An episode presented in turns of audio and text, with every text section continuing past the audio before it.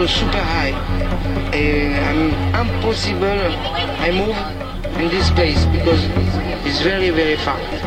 Well, I'm in the mountain, baby. I'm in the mountain in Escobel, like a mountain. Trust me. And then I'm so super high.